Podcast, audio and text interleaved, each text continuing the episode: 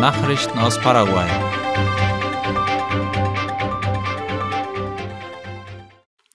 ESHAP liefert weiterhin Wasser im Rahmen des Wassernotfallbetriebes.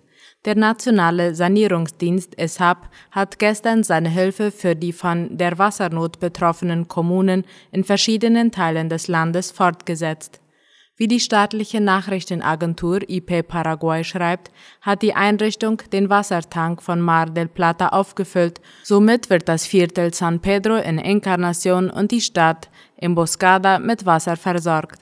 Von Seiten des ESHAP wurde zudem berichtet, dass die Probleme mit der Kanalisation in den Straßen Montevideo und Estrella in Asunción von den Mitarbeitern der Einrichtung gelöst und die Asphaltflächen schnell abgedichtet wurden. Auch wurde eine Lösung für ein gesättigtes Abwassersystem gefunden, das Probleme in der Asphaltschicht der Straßen Eusebio Lillo und Bernardino Cavallero im Stadtteil Iguazati von Asunción verursachte. Junger Paraguayer erhält Doktortitel an einer italienischen Universität. Und zwar mit der höchsten Qualifikation, wie das Wirtschaftsmagazin Cinco Dias berichtet. Der 31-jährige Jorge Ramirez hat vor kurzem sein Promotionsstudium in Computertechnik an der Universität von Trient in Italien abgeschlossen. Diese Universität gilt als eine der zehn besten in ganz Europa. In Paraguay hatte er ein Studium zum Computeringenieur an der Polytechnischen Fakultät der UNA absolviert.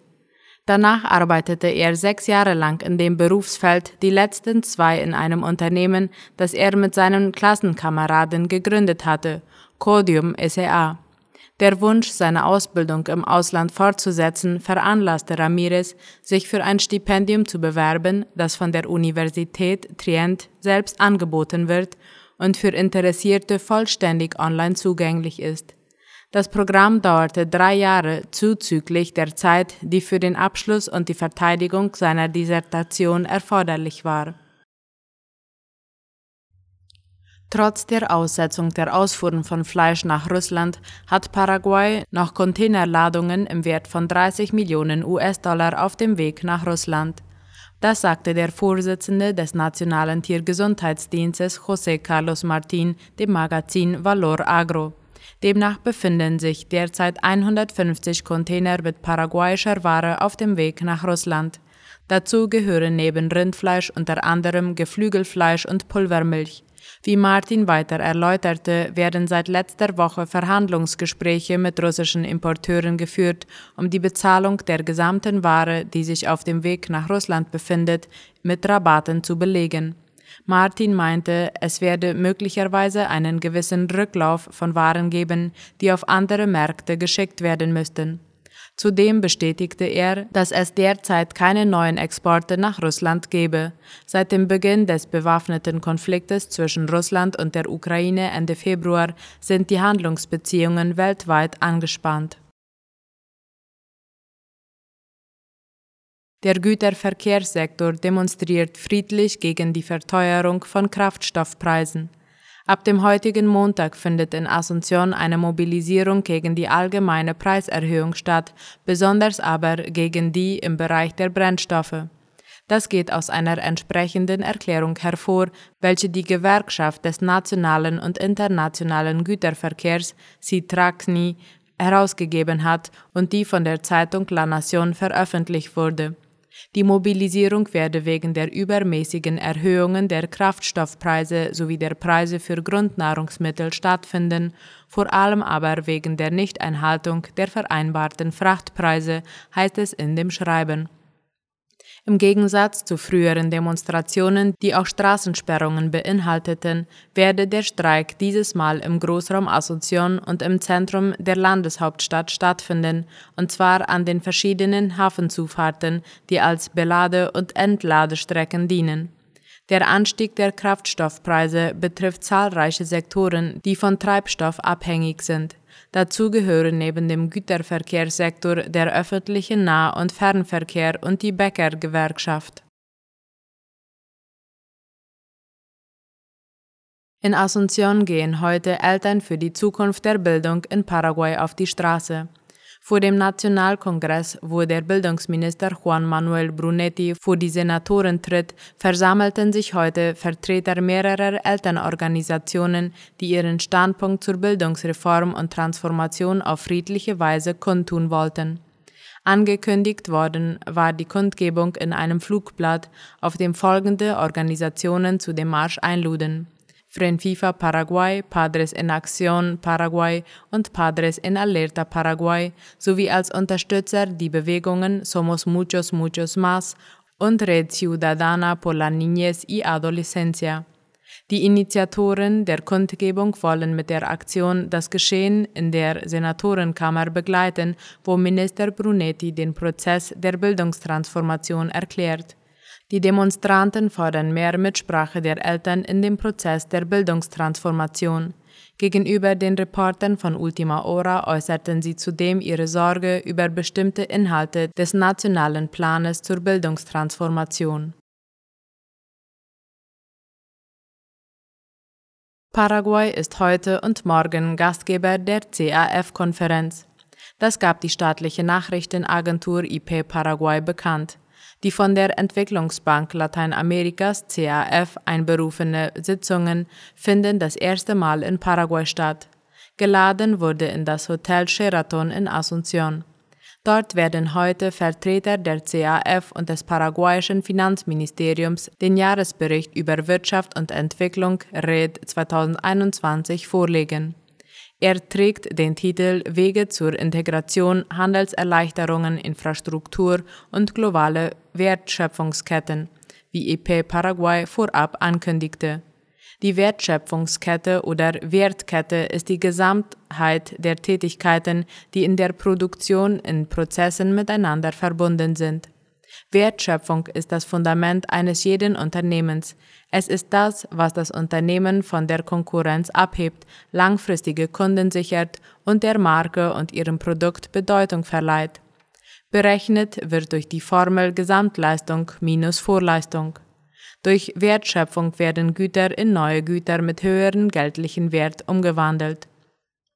In dem Bericht gehen die Wirtschaftsexperten der Frage nach, warum südamerikanische Länder und im Besonderen Paraguay wenig Anteil an den weltweiten Exporten haben. Die Verfasser des Berichtes sehen in drei spezifischen Bereichen Handlungsbedarf, in der Erleichterung der Handelsprozesse, bei der Infrastruktur und in der besseren Zusammenarbeit im Produktionsbereich. Diese CAF-Konferenz ist für Paraguay nach Ansicht der Experten eine wertvolle Gelegenheit, seine Beziehungen zu den anderen CAF-Mitgliedsländern zu stärken. Die CAF ist eine 1970 gegründete Entwicklungsbank, der 19 Länder angehören, 17 davon aus Lateinamerika und der Karibik sowie Spanien und Portugal. Außerdem 13 Privatbanken der Region. Paraguay ist seit 1998 Anteilseigner der CAF, seit 2012 volles Mitglied und derzeit mit einem Sitz im Verwaltungsrat. Paraguay und Aserbaidschan erörtern Möglichkeiten im Bereich Öl- und Gashandel.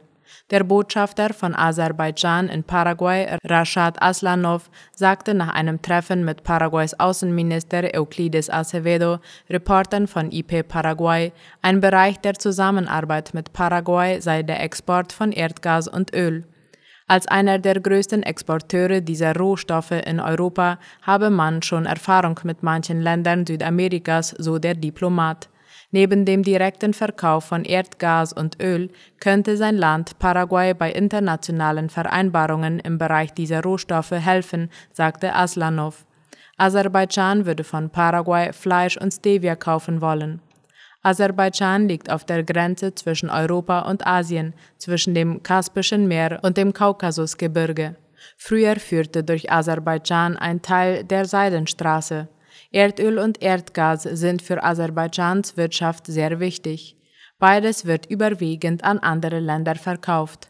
Dafür ziehen sich zwei riesige Rohrleitungen durch das Land. Eine ist für den Export von Erdöl und eine für Erdgas. Nachrichten aus aller Welt.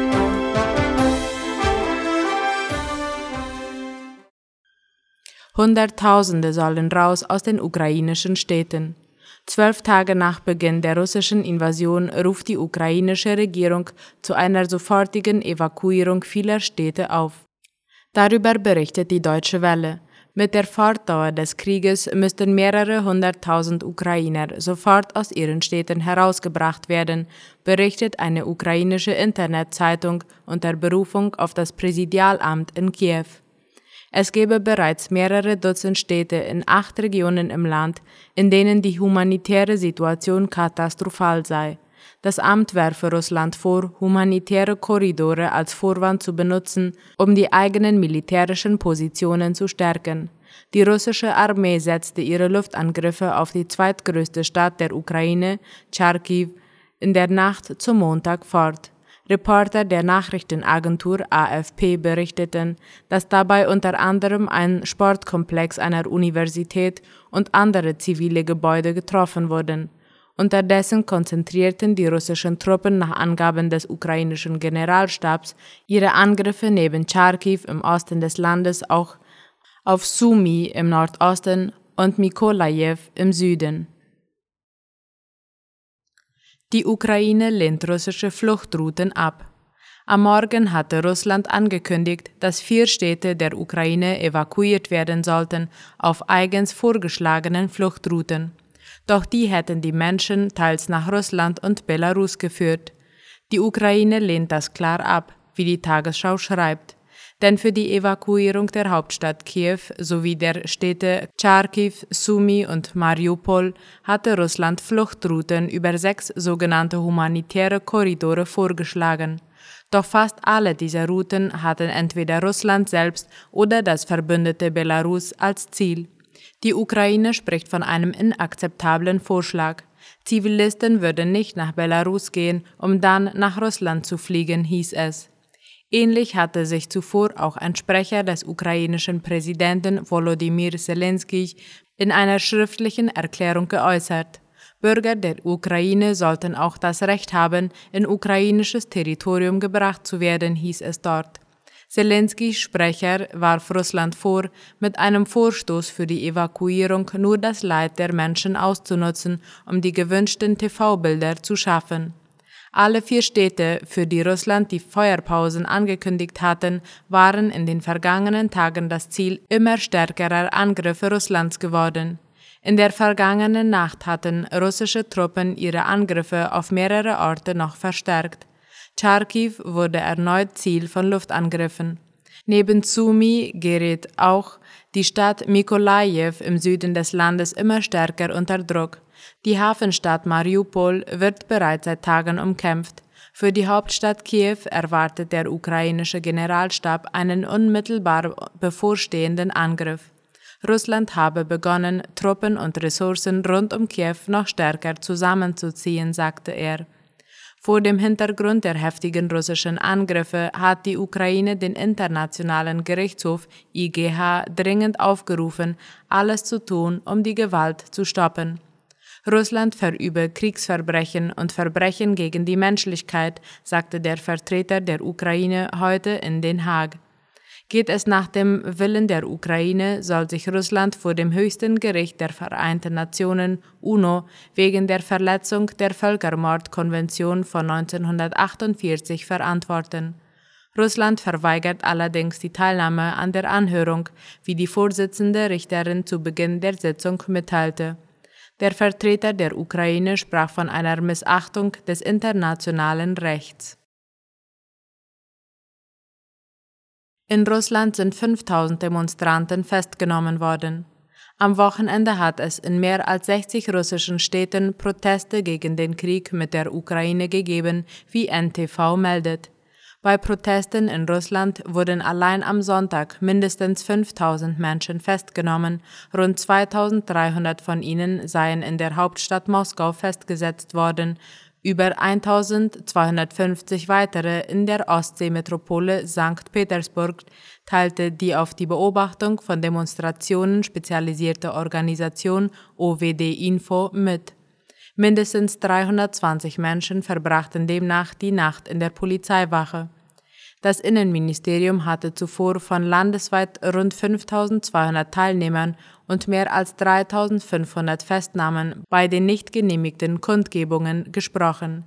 Das Team des inhaftierten Kreml-Gegners Alexei Nawalny veröffentlichte auf YouTube Videos, darunter eines von einer Gruppe älterer Frauen, die Nein zum Krieg rufen.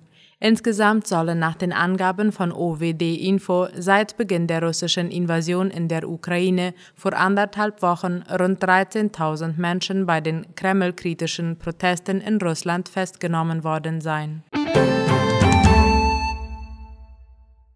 Soweit die Mittagsnachrichten heute am Montag. Auf Wiederhören.